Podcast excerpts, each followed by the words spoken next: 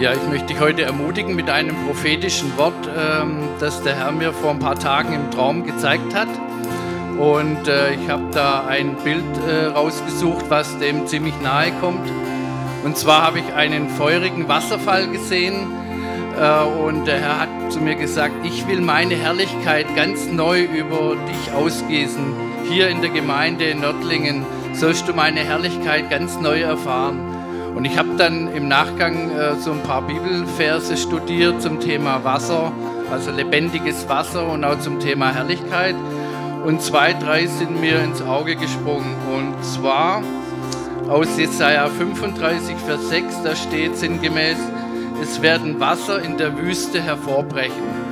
Und da habe ich äh, so einen Eindruck gehabt, dass jemand da ist, der sich so, viel, äh, so fühlt wie in der Wüste ja, wo er einfach nicht mehr weiterkommt, äh, wo er alleine ist, wo er verzweifelt ist. Und ich möchte dich ermutigen, der Herr will dir in dieser Wüste begegnen und will dich da herausführen und will ganz neues Wasser hervorsprudeln lassen, lebendiges Wasser. Und das zweite war in 2. Mose 23, da sind die Israeliten ähm, zu dem bitteren Wasser gekommen, an die Stelle von Mara. Und da habe ich so den Eindruck gehabt, dass jemand da ist heute, der so verbittert ist in seinem Herzen, weil er jemand nicht loslassen kann, weil er nicht vergeben kann.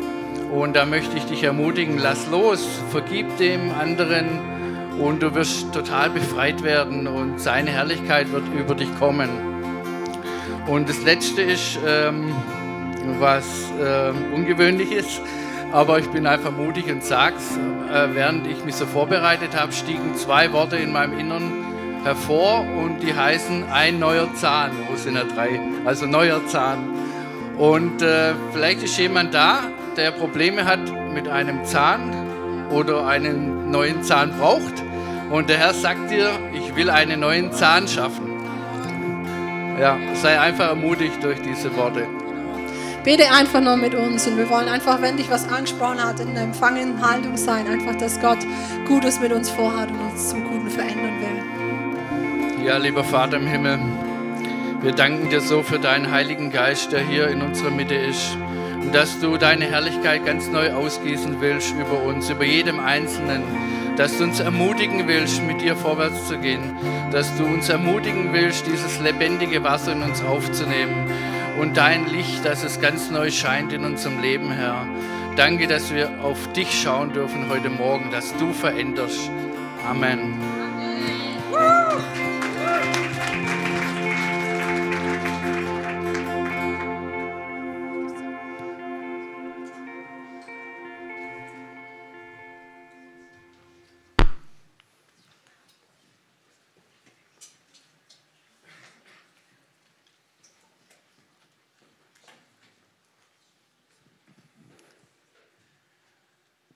Ähm, es war schon ein richtig guter äh, erster Gottesdienst. Ähm, ich glaube, heute ist ja der erste Gottesdienst im Jahr auch. Und ich glaube, dass Gott zu Beginn des Jahres Dinge aufbrechen möchte. Äh, in dieser Gemeinde und persönlich auch bei dir und besonders in deinem Herzen äh, irgendwie. Und es wird gut. Ähm, der Text, den ich gewählt habe, ist ähm, von seinem, äh, von seinem, das, was dahinter steckt, relativ ein Text, der auf jeden Fall sein Paket mit sich bringt. Und ähm, ich glaube, ein paar von euch wird das vielleicht konfrontieren. Mich persönlich konfrontiert es eigentlich jedes Mal. Ähm, aber ich möchte euch vorher kurz mit reinnehmen, was eigentlich los ist, bevor wir jetzt uns den Bibeltext angucken. Also zu welcher Zeit das quasi gewesen ist. Ähm, wenn wir nochmal so 1990 Jahre, habe ich eben gesagt, ähm, zurückgehen, das war die Zeit, da war Jesus jetzt um die 30, hat angefangen zu wirken. Und es ist gew so gewesen, dass Jesus mit seinen Jüngern unterwegs gewesen ist in dieser Zeit. Und Jesus größtes Interesse ist gewesen, dass wenn er, er wusste, er wird eines Tages diese Welt ja auch wieder verlassen, ähm, dass die Jünger, die mit ihm unterwegs sind, etwas von ihm mitgenommen haben. Okay, sein größtes Verlangen und sein größtes Bestreben war, dass seine, das, was er hinterlässt, seine Nachfolger in ein Wachstum reinkommen und in ähm, einen Veränderungsprozess reinkommen und durch die Decke schießen. Okay, die hatten ein paar Startschwierigkeiten. Eigentlich haben sie am Ende Jesus alle sitzen lassen. Aber die zwölf sind der Grund gewesen, warum wir heute das Christentum äh, eigentlich haben. Auch irgendwo mit. Okay, also, Jesus ist unterwegs äh, mit seinen Jüngern. Er, er, er, bringt ihnen Sachen bei darüber, wie man zum Beispiel mit Kindern umgeht, welchen Wert Kinder haben. Er spricht über die Ehe kurz vorher. Und dann ist er so unterwegs und plötzlich passiert Folgendes. Es tritt ein junger Mann an ihn heran. Und er sagt, boah Jesus, ich will dir auf jeden Fall auch folgen. Was muss ich tun? Und die Sache war, dass Jesus damals ein absolut angesagter Typ gewesen ist, zumindest für eine gewisse Zeit. Und jeder wollte diesem Typen folgen. Der hat ja große Wunder und Zeichen getan. Und dieser Kerl, der zu Jesus kam, wollte mitgehen. Jesus, was muss ich machen? Das ist die Geschichte vom, vom reichen Jüngling. Und Jesus sagt, okay, halte die Gebote. Welche sind das? Du sollst nicht ähm, stehlen, du sollst nicht Ehe brechen, du sollst ähm, kein Diebstahl begehen. Und dann sagt der Typ, alles kein Problem, habe ich bis jetzt immer auf die Kette gekriegt. Was noch? Und dann passiert etwas in dem Augenblick, für das ich Jesus echt beneide und warum ich ihn so begehre, ist, dass Jesus Mensch, 100% Mensch gewesen ist, der in der Lage war, von einer liebenvollen Oberflächlichkeit in eine liebevolle Tiefe zu gehen. Das war typisch für ihn. Jesus ist jemand gewesen, dein Gott ist jemand, wenn du dich entscheidest, ihm zu folgen, dass er dich an Punkte bringen wird, höchstwahrscheinlich, wenn du das willst, wo es in die Tiefe geht und wo er dir auf den Zahn fühlt. Vielleicht passt das ja irgendwo an der Stelle. Und der Typ, der dann zu ihm gekommen ist, da steht, der geht traurig weg, weil der hatte richtig viel Zeug zu Hause. Der hatte einen dicken Ferrari, Lamborghini, Bugatti, die hören alle mit I auf. Ich weiß auch nicht, warum das so ist. Er hatte ganz, ganz viele Häuser wahrscheinlich und richtig viel Zaster in der Tasche. Aber was Jesus erkannt hatte, war, dass der Typ in seinem Herzen an diesem Zeug hing. Und was Jesus so liebevoll gemacht hat, war, er hat ihn konfrontiert und gefragt, bist du bereit, das für mich loszulassen? Weil er sagt, geh, verschenk dein ganzes Zeug, nimm dein Kreuz auf dich und folg mir nach. Aber der Typ geht weg. Vielleicht war es noch nicht der Zeitpunkt, vielleicht dauert, hat es noch ein bisschen gebraucht. Aber Jesus hat seinen Finger auf die Wurzel in seinem Leben gelegt und hat gesagt, diese Wurzel ist noch faul. Und erst wenn du diese Wurzel abschneidest, bist du fähig, mir ganz nachzufolgen. Erst dann kann ich dich in einen Prozess reinführen, der dein Leben schlagartig verändern wird. Und ich möchte dir etwas von vornherein sagen. Und es ist eine Sache, die ich ähm, für mich auch lernen muss. Wir haben ja ein, ein Evangelium, das sagt, Gott liebt dich von ganzem Herzen, komm zu ihm, er will es gut machen. Da setze ich auch meinen Punkt dahinter, das stimmt absolut. Aber was zu einer echten Nachfolge, sprich, wenn du dich entscheidest, ihm nachzufolgen, auch dazu gehört, ist, dass es passieren kann, dass Gott dich in deinem Leben auf ein paar Punkte anspricht und mich auch, wo er mich fragt, bist du bereit, das hinter dir zu lassen, weil ich mit dir vorwärts gehen möchte? Es gibt manchmal Sachen in unserem Leben, die sind wie ein schwarzes Seil um unseren Körper gelegt, fesseln uns an irgendwen, an irgendetwas und Jesus spricht, komm, folg mir nach. Geht nicht. Du hängst fest, weil du noch nicht bereit bist, ein Opfer zu bringen.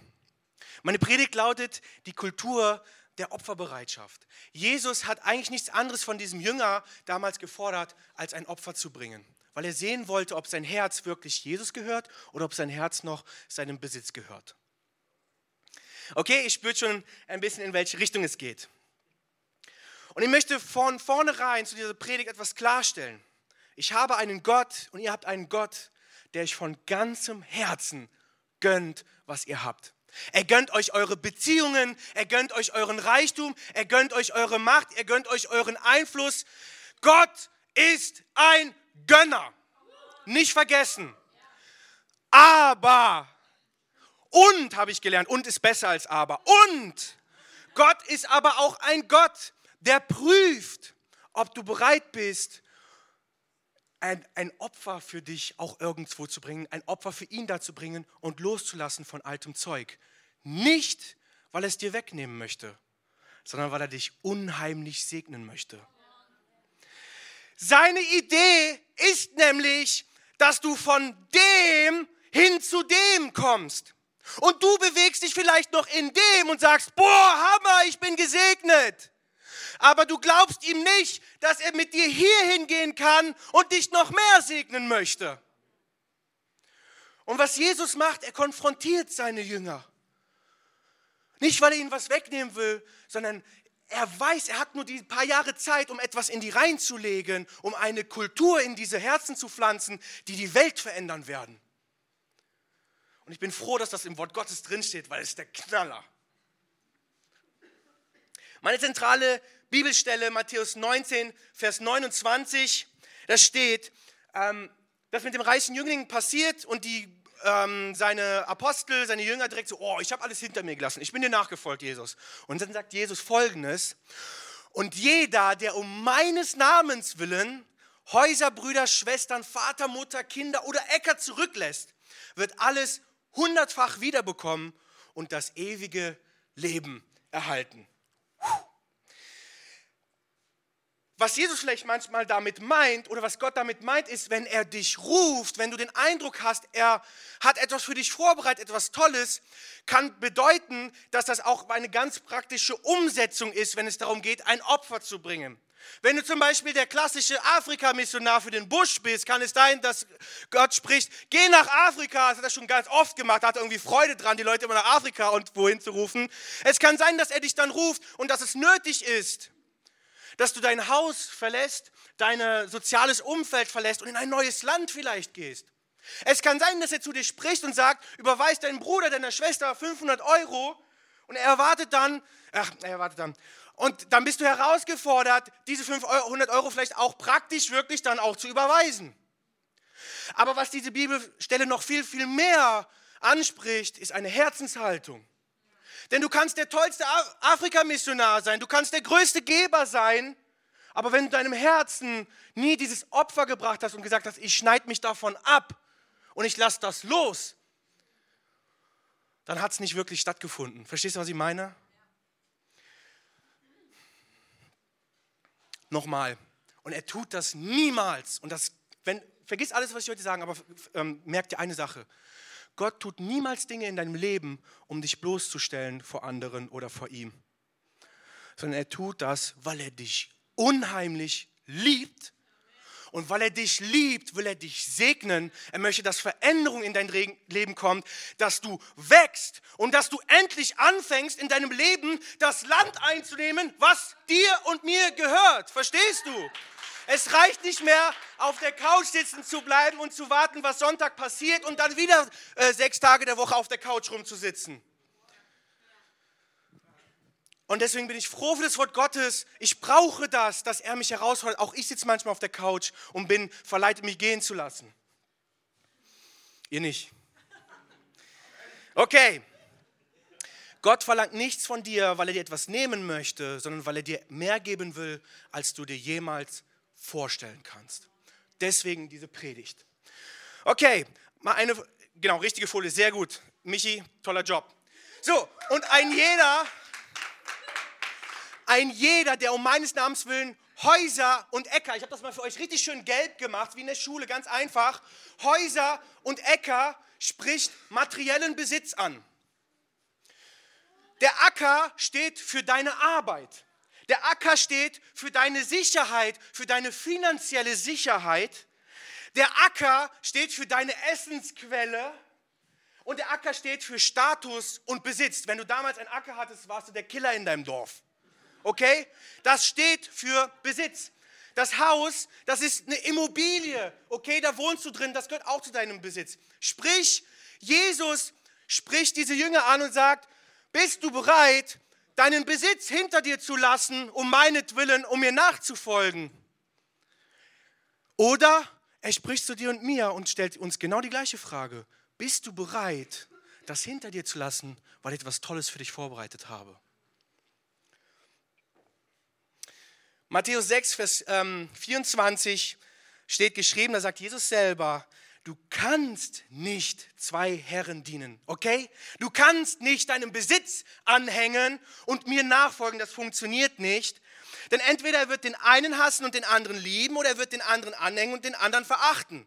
Ihr könnt Gott, äh, ihr könnt nicht Gott dienen und dem Mammon. Lass es sein. Oder mach weiter, aber es wird sich nichts groß mehr in deinem Leben verändern. Weil Gott ist auch ein Gentleman, versteht ihr? Wenn du nicht mitgehen möchtest, in dem, wenn ich nicht mitgehen möchte, dann lässt er mich auf meiner Couch sitzen. Dann gammel ich da, dann werde ich dick und es passiert nichts in meinem Leben. Entschuldigung, dass ich das so provokant ausspreche. Oder aber da ist Mut und vor allem weißt du, dass du geliebt bist und du vertraust deinem Vater so sehr, dass du weißt, wenn du etwas loslässt, hat er etwas Besseres für dich. Okay? Frage. Gibt es Besitz in deinem Leben, der dich davon abhalten könnte, Gott ganz nachzufolgen? Okay, ich verteufel das Thema Besitz nicht. Aber gibt es Dinge, gibt es vielleicht gab es schon mal einen Ruf in deinem Leben vielleicht, wo du gesagt hast, ich würde um keinen Preis der Welt mein Haus verlassen? Um keinen Preis der Welt würde ich dieses Auto weggeben, dafür habe ich zehn Jahre gespart und für die Krummfelgen habe ich nochmal sechs Jahre gespart. Kann das vielleicht sein, dass Gott schon mal zu dir gesprochen hat, aber du warst vielleicht noch nicht so weit? Nicht schlimm. Weißt du, Gott hat alle Zeit der Welt und er wartet gerne auf dich. Aber vielleicht fragt er dich heute nochmal, bist du heute bereit? Und wenn du heute sagst Nein, dann wartet er auch, auch nochmal, damit hat er kein Problem. Verstehst du, er ist so souverän, das haut ihn jetzt nicht um, wenn du Nein sagst.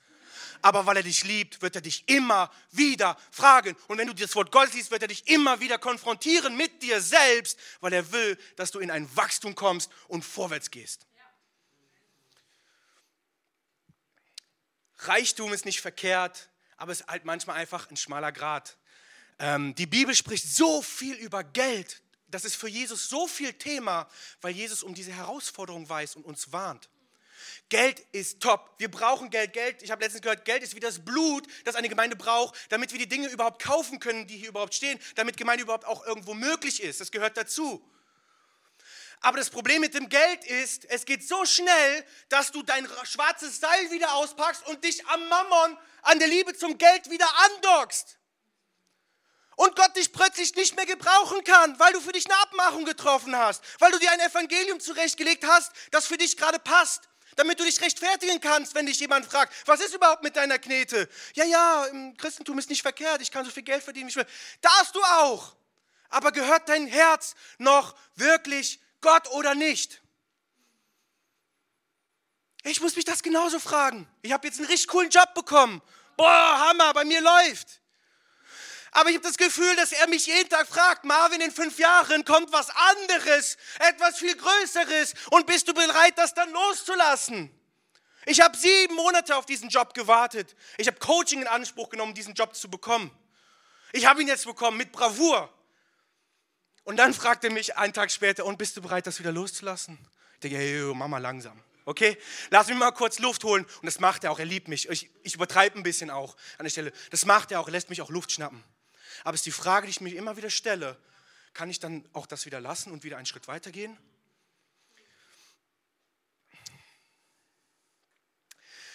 Nächster Text. Und ein jeder, der um meines Namens willen Häuser, Brüder, Schwestern, Vater, Mutter, Kinder verlässt. Was er hier anspricht, ist erstmal den Besitz und zweitens deine sozialen Beziehungen. Klar, da zählt jetzt erstmal die, nur die Familie zu, aber was mit Arbeitskollegen? Was mit deinen besten Freunden? Was mit deinem Tanzlehrer? Was mit deinen Fußballkumpels? Die für jedes Spiel zu haben sind, aber wenn es darum geht, tief zu reden, plötzlich nicht mehr da sind.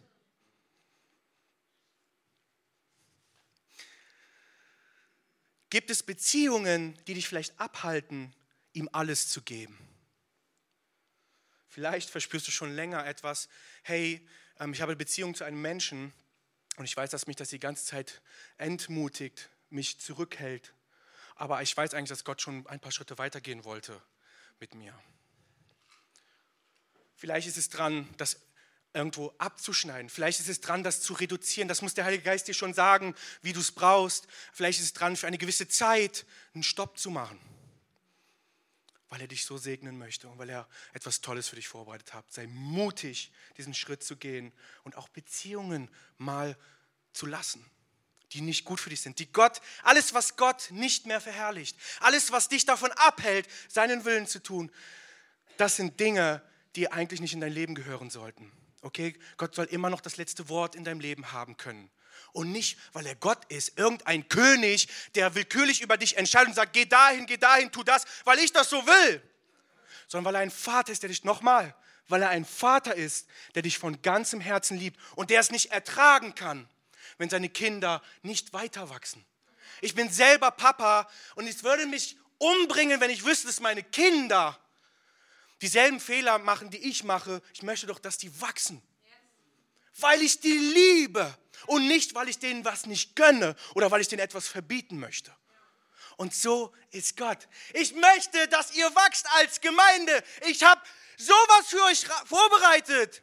Auf dem Weg nach hier saß ich im Zug, ich habe eure Stadt schon wieder gesehen, die so toll ist. Aber in dem Moment habe ich das Gefühl gehabt, dass der Heilige Geist spricht, ich werde diese Gemeinde als ein Zeichen setzen in dieser Stadt.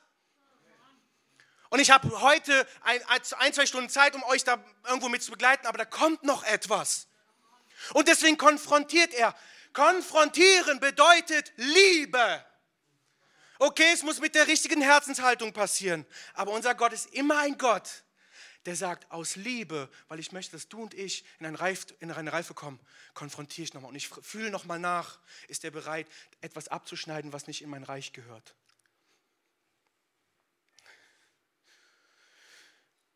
Apostelgeschichte 5, Vers 29, ähm, da, sagt, äh, da sagen sie selber, man muss Gott mehr gehorchen als den Menschen. Ich möchte noch ein Stück tiefer gehen. Matthäus 10, Vers 34 bis 39. Da sagt er, denkt, also sagt zu den Menschen, denkt nicht, ich sei gekommen, um Frieden auf die Erde zu bringen. Wie, Moment, stopp, Jesus, du bringst doch Frieden in unser Herz. Ja, ja, aber pass mal auf, was er damit sagen möchte. Ich bin nicht gekommen, um Frieden auf die Erde zu bringen, sondern das Schwert. Ich bin gekommen, um den Sohn mit seinem Vater zu entzweien, die Tochter mit ihrer Mutter und die Schwiegertochter mit ihrer Schwiegermutter. Die eigenen Angehörigen werden zu Feinden. Ja, was ist das denn für ein Evangelium? Entschuldigung. Wie attraktiv ist das? Wie attraktiv wäre es für dich, dich jetzt zu entscheiden, Jesus dein Herz zu geben? Als ich das das erste Mal gelesen habe, war es ein Schock für mich. Da war ich, da war ich schon Christ, aber ich habe es nicht verstanden. Aber der Unterschied zu der Welt und zu uns ist, wir haben einen Heiligen Geist, der uns die Dinge eingibt und uns hilft, die Dinge zu verstehen, die in der Bibel stehen. Es geht noch weiter. Wer Vater oder Mutter mehr liebt als mich, ist es nicht wert, mein Jünger zu sein. Wer nicht sein Kreuz auf sich nimmt und mir nachfolgt, ist es nicht wert, mein Jünger zu sein. Wer sein Leben erhalten will, sprich, wer festhalten will an seinem Besitz, wer festhalten will an ungesunden Beziehungen, wer festhalten will als irgendwelchen bescheuerten Traditionen, Kirchentraditionen, ich weiß es nicht, der wird das Leben nicht behalten, er wird es verlieren. Wer aber sein Leben um meinetwillen verliert, der wird es finden. Wer bereit ist, auch ein Opfer zu bringen, der wird das Leben finden. Nochmal. Er fragt dich, ob du das hier loslassen kannst, damit er dir das hier geben kann. Wow. Das haut mich, das Ding 50 Mal gepredigt, bevor ich hingekommen bin. Es haut mich trotzdem noch um. Weil es ist einfach Wahrheit. Ich möchte dir ein praktisches Beispiel geben. Stell dir vor, du bist frisch bekehrt, du bist seit zehn Jahren bekehrt. Und es war schon immer normal in deiner Familie, dass deine Eltern, deine Großeltern, deine Urgroßeltern sich Dinge ähm, angeeignet haben, also gestohlen haben, so vom Laden mal was mitgenommen haben, immer so in der Grauzone unterwegs gewesen. Ach, das kann ich von der Arbeit mitnehmen, ohne den Chef zu fragen und so weiter und so fort. Und du tust das dann genauso. Plötzlich entscheidest du dich, Christ zu werden und du liest in der Bibel, du sollst nicht stehlen. Du sollst bitte die Wahrheit sagen, weil ich was Tolles für dich vorbereitet habe. Und du merkst, ja, Moment mal, aber das ist mein Leben lang anders gelaufen. Meine Eltern erwarten das irgendwo von mir, sonst gehöre ich irgendwie nicht dazu, die lehnen mich nachher ab. Und dann ist der Punkt vielleicht gekommen, wo du dich überlegen musst, ob du das Opfer bringst und sagst, ich nehme in Kauf, dass meine Eltern mich deswegen vielleicht erstmal abstoßen oder vielleicht sogar mein Leben lang nicht mehr mit mir ein Wort wechseln, weil du ein Opfer gebracht hast und gesagt hast, diese Beziehungen sind, ich liebe diese Beziehung, aber ich liebe Jesus mehr und ich fange an, in Wahrheit zu leben und ich will nicht mehr stehlen. Versteht ihr, das ist das eigentlich, was diese Bibelstelle meint. Jesus ist nicht gekommen, um alles zu zerstören. Aber was die Bibel immer wieder klar sagt, ich höre das so klar, wenn ich das lese, immer wieder, wenn du dich entscheidest, mit Gott unterwegs zu sein, dann kann es auch passieren, dass du weggeblasen wirst von seiner Liebe und dass er von, mit dir spricht und dich bittet, Negatives in deinem Leben loszulassen. Ich erlebe Gott auch als ein Gott, der konfrontiert. Und es tut mir leid, wenn du in einem Umfeld groß geworden bist, es tut mir wirklich leid. Ich, ich habe im nächsten Umfeld auch solche Menschen. Es tut mir wirklich leid, wenn du in einem Haushalt groß geworden bist, bist, weil man um des Friedens willen nicht mehr konfrontiert hat. Weil es zu anstrengend geworden ist oder weil die Mutter vielleicht alleinerziehend war und nicht die Kraft hatte mehr, ihre Kinder zu konfrontieren, weil es zu viel war. Aber dann wirst du plötzlich 30 Jahre alt, es gibt einen Konflikt und du explodierst, weil du nie damit konfrontiert wurdest, wie gehst du mit einem Konflikt um. Als Beispiel. Ähm, noch ein Zeugnis, meine Kinder. Ähm, es, es, gibt Punkte, wo meine Kinder sich nicht verstehen. Es kann mal sein, dass die sich schubsen, ähm, dass der eine den anderen verpetzt, ähm, dass der eine schlecht über den anderen redet. Und was ich dann immer mache, ich sage, du gehst bitte auf dein Zimmer und du gehst bitte auf dein Zimmer. Zehn Minuten Auszeit. Was ich dann mache, ich gehe in jedes einzelne Zimmer rein und ich frage meine Kinder immer, weißt du, warum du gerade auf dein Zimmer gehen solltest? Und es zerreißt mir das Herz zu sehen, wie mein Sohn instant anfängt zu heulen, weil er mit sich selber konfrontiert ist, weil er eigentlich genau weiß, er soll das nicht machen. Und ohne dass ich schon was sage, weiß er schon, es war nicht korrekt. Und soll ich dir was sagen? In dem Moment heule ich mit, weil ich es heftig finde. Ich bin ohne, ohne Papi groß geworden. Ich hatte diese tollen Momente auch nicht. Aber ich kann jetzt mit ihm heulen. Aber ich weiß, dass es wichtig ist, dass ich meine Kinder ab und zu in einem gesunden Maß mit sich selbst auch konfrontiere, damit aus ihnen noch was wird. Unsere Gesellschaft ist viel zu voll mit Menschen, die nicht mehr konfrontiert werden. Wir schaffen es nicht mehr im Reich Gottes, andere zu konfrontieren, weil wir zu viel Angst davor haben, dass etwas kaputt geht. Aber es ist ein biblisches Prinzip, dass Gott sagt, von hier nach da. Und dazu gehört es auch, dass wir ehrlich sind miteinander. Und dazu gehört auch, wenn du dich entscheidest, einem Vater nachzufolgen, der dich von ganzem Herzen liebt, wird er auch aus Liebe zu dir sprechen und dich ab und zu nach Dingen auch fragen. Bist du bereit, das hinter dir zu lassen?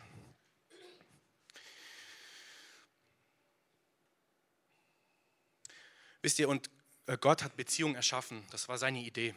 Okay, er hat dich und mich gemacht, damit wir mit anderen zusammenleben. Wer alleine ist, stirbt früher oder später. Der Mensch ist nicht gemacht, um alleine zu sein. Deswegen weiß er, was es manchmal für ein Opfer kostet. Ähm, aber verstehst du, Jesus selber hat seinen Vater verlassen, seinen, ist von seinem Thron runtergestiegen. So, hat gesagt, okay, lass mich kreuzigen, weil ich diese Menschen liebe. Er war bereit, ein Opfer zu bezahlen. Aus Liebe. Und ich möchte nicht, dass du jetzt nach Hause gehst und sagst, oh, wo muss ich ein Opfer bringen? Oh nein, oh nein, ich schaffe das nicht. Mach es nur, wenn du ihm vom ganzen Herzen vertraust und wenn du ihm glauben kannst, dass er dich segnen möchte. Das ist seine Motivation. Er möchte dir niemals etwas rauben. Und er gönnt dir alles von ganzem Herzen. Aber vielleicht gibt es da Bereiche, die du abschneiden musst in deinem Leben. Hammer. Jesus ist nicht gekommen für Oberflächlichkeit, sondern für Tiefe. Das bedeutet Konfrontation und das bedeutet, dass Jesus seinen Finger auf die Wurzel legt und sagt, was ist mit der Wurzel? Die ist eigentlich faul. Willst du die nicht mal abschneiden? Damit du wachsen kannst, du schöner Baum.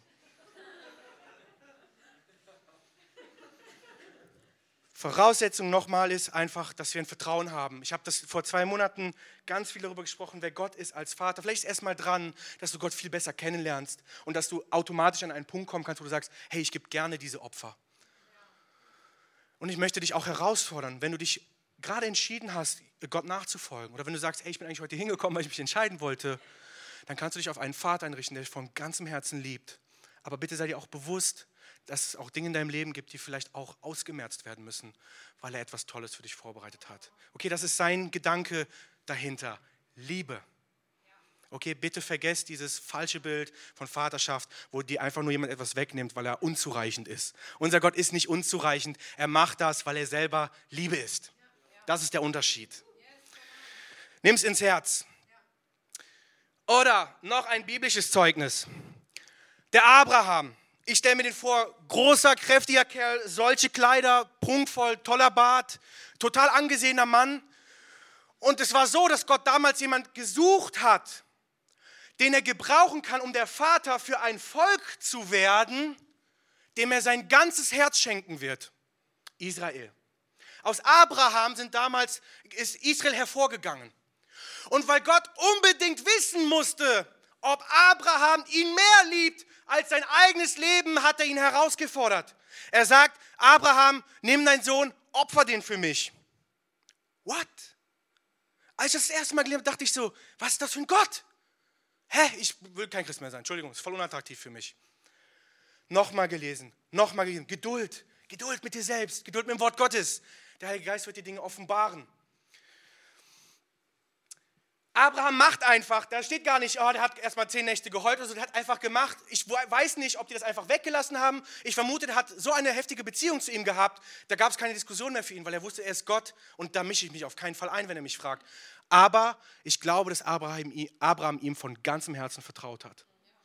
Also nimmt er seinen Sohn, legt ihn auf den Altar, nimmt das Messer, will zustechen und dann sagt ein Engel, stopp, ich habe hier eine Ziege. Nimm die Ziege. Du musst deinen Sohn nicht opfern. Und jetzt schaut, was Gott ihm anschließend sagt. Weil du das getan hast, Abraham, weil du das getan hast, Gospelhaus Nördlingen, und deinen Sohn, den, deinen einzigen, dein Geld, deinen Besitz, deine Beziehungen nicht verschont hast, darum will ich dich reichlich segnen und deinen Samen mächtig mehren. Wow, was will ein Mann mehr? Ganz viele Nachkommen, die Kolbo heißen, so wie ich. Wow, Hammer. Millionen, Milliarden wie die Sterne am Himmel und wie den Sand am Ufer des Meeres. Und dein Same soll das Tor deiner Feinde in Besitz nehmen. Ich werde dir etwas geben. Und in deinem Samen sollen alle Völker der Erde gesegnet werden, weil du meiner Stimme gehorsam gewesen bist. Okay, Opferbereitschaft und Gehorsam, die gehen einher.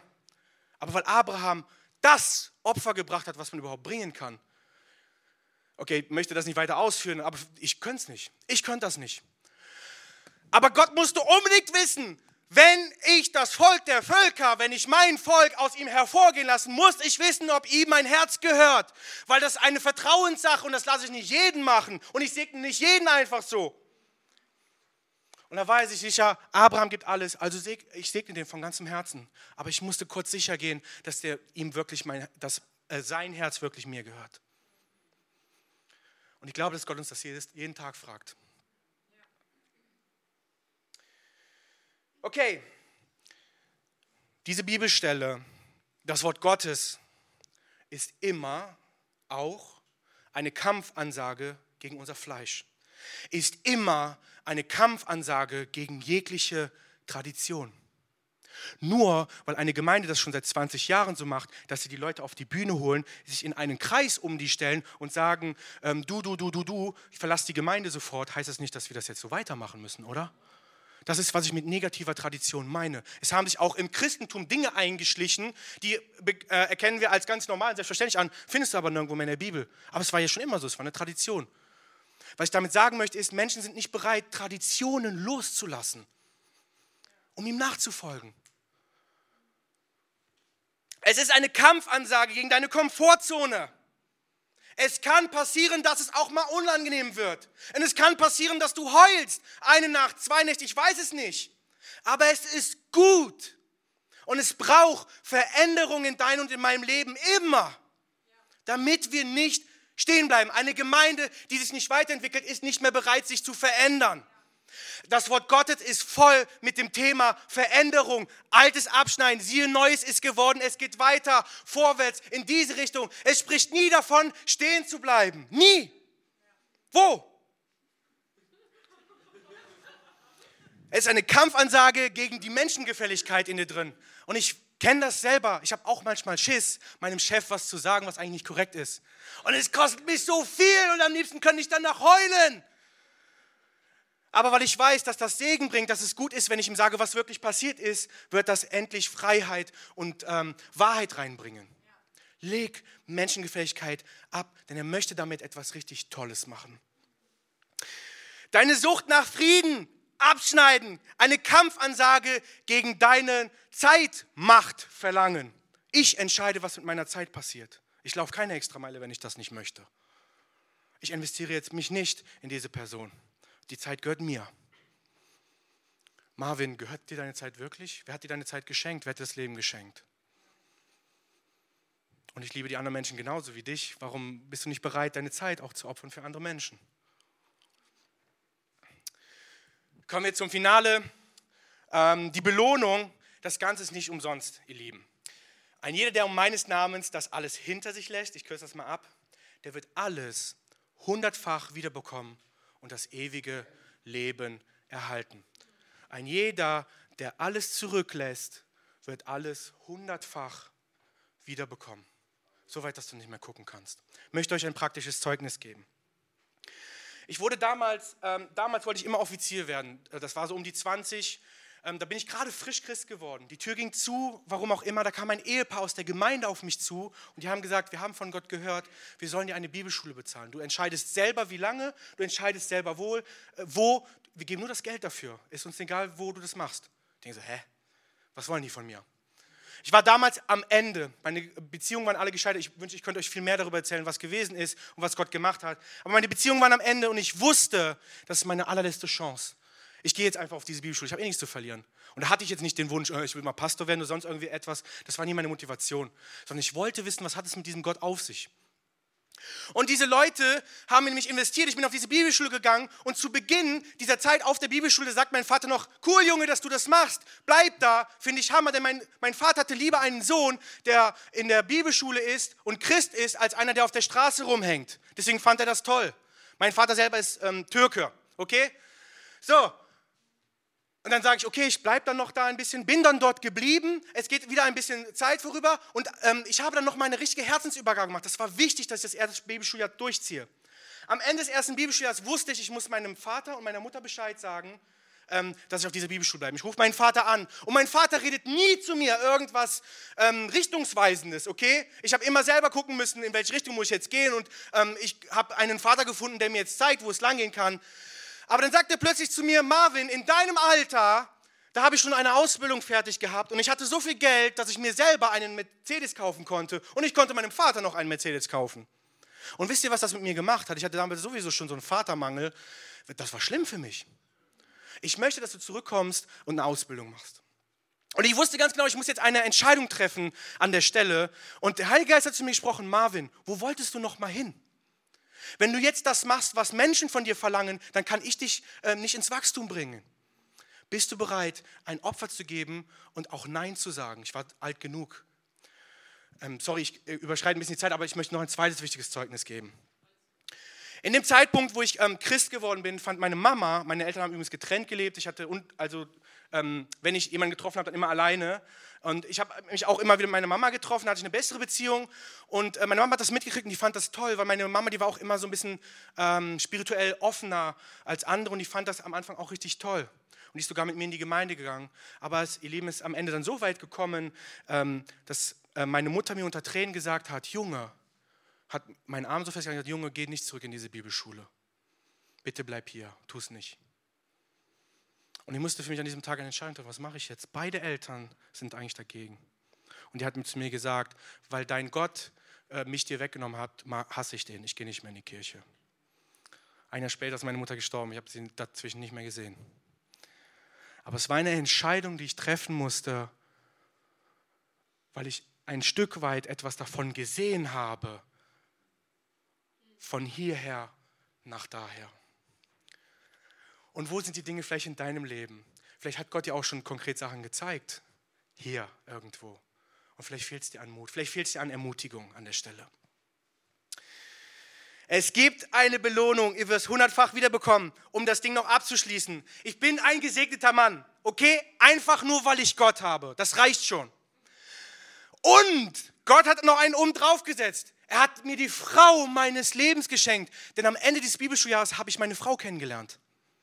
Wir, wir, sind glücklich verheiratet. Was ist das für eine Frau? Wir sind glücklich verheiratet miteinander. Das ist der Knaller. Ich habe zwei richtig tolle Kinder. Ich habe Freundschaften, ich habe eine Gemeinde und ich hänge nicht mehr auf der Straße rum. Okay? Das mag für dich vielleicht so klein sein, aber es hat mein Leben 180 Grad umgedreht. Und ich bin ein gesegneter Mann. Es hat sich gelohnt, dieses Opfer zu bringen. Und ich sage euch was, war nicht das letzte Opfer. Ich bin schon gespannt auf diese Zeit.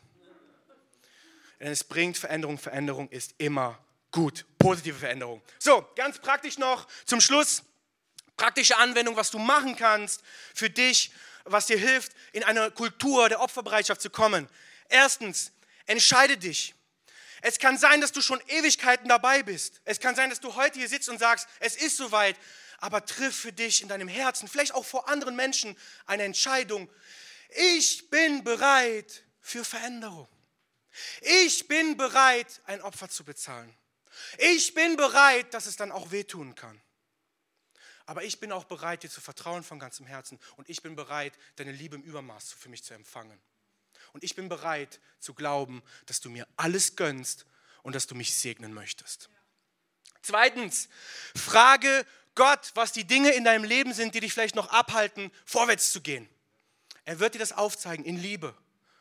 Okay, er wird es dir in Liebe zeigen, hey, da ist noch eine Sache vielleicht oder da ist noch eine Sache. Oder vielleicht passiert gar nichts. Vielleicht bist du auch schon, hast du gar kein Problem mit Opferbereitschaft. Vielleicht ist die Predigt gar nicht für dich.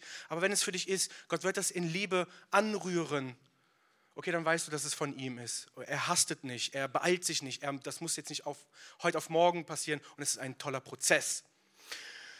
Drittens, bekenne vor jemandem, dass du etwas erkannt hast, wenn du das dann erkannt haben solltest, bekenne es vor jemandem. Dafür ist zum Beispiel auch Gemeinde da, dass wenn ihr beim Kaffee sitzt und sagt, ja stimmt, wenn ich eigentlich ehrlich bin, ähm, ich wollte schon immer meinen Bauernhof aufgeben und in die Mission gehen, aber ich, der ist jetzt seit, 30 Jahren, seit 300 Jahren im Familienbesitz, ich krieg's einfach nicht hin kannst du mit mir beten? Komm, wir machen das jetzt zusammen.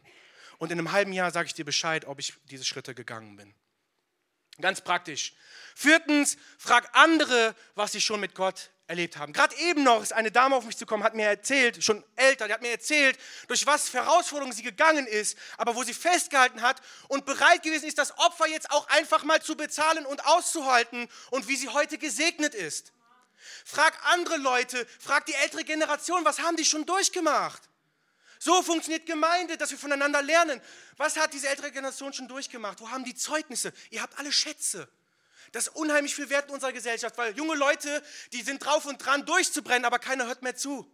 Aber ihr habt so viele Schätze, die unsere junge Generation schützen kann und weiterbringen kann und Veränderung bringen kann. Seid mutig, junge Menschen zu ermutigen und die jungen Leute, seid mutig, älteren Menschen zuzuhören. Mein letzter Punkt, erinnere dich, erinnere dich daran, wo du schon bereit warst, ein Opfer zu geben, wo du die Kultur der Opferbereitschaft gelebt hast, wo du bereit warst, schon etwas zu bezahlen oder abzugeben und wo Gott dich richtig krass gesegnet hat. Wo stehst du heute? Da sind ja schon ein paar Jahre ins Land gegangen. Was hat sich seitdem getan? Und wenn auch, ich möchte auch sagen, es kann auch sein, dass Dinge, wenn du dich mal entschieden hast, vielleicht auch negativ gelaufen sind, auch in eine verkehrte Richtung. Aber es ist auch nicht schlimm. Pack die Sache nochmal an, roll sie nochmal auf, hab den Mut zum Schmerz. Boah, was ist das für ein Satz? Aber es ist ein biblisches Prinzip, ihr Lieben. Okay, ihr könnt euch ähm, gerne bereit machen. Eine letzte Sache. Wenn du tatsächlich heute gekommen bist und sagst, ähm, ich bin zum ersten Mal hier, wow, das war jetzt ganz schön viel, es ist in Ordnung. Und wenn es nicht gut war für dich, dann leg es auch wieder ab. Nimm nur das mit, was du heute brauchst. Aber wenn du sagst, ja, eigentlich möchte ich diese Veränderung, ich bin auch bereit, durch herausfordernde Prozesse zu gehen und mich von ganzem Herzen lieben zu lassen, okay, dann muss noch dieser Switch stattfinden. Ich bin noch bereit, mich lieben zu lassen und durch Herausforderungen zu gehen, um zu wachsen. Dann hast du die Möglichkeit, dir eine Entscheidung zu treffen und zu sagen, hey, mit diesem Gott möchte ich unterwegs sein. Okay, das ist kein Happy Clappy Evangelium, sondern es ist ein Evangelium der Wahrheit.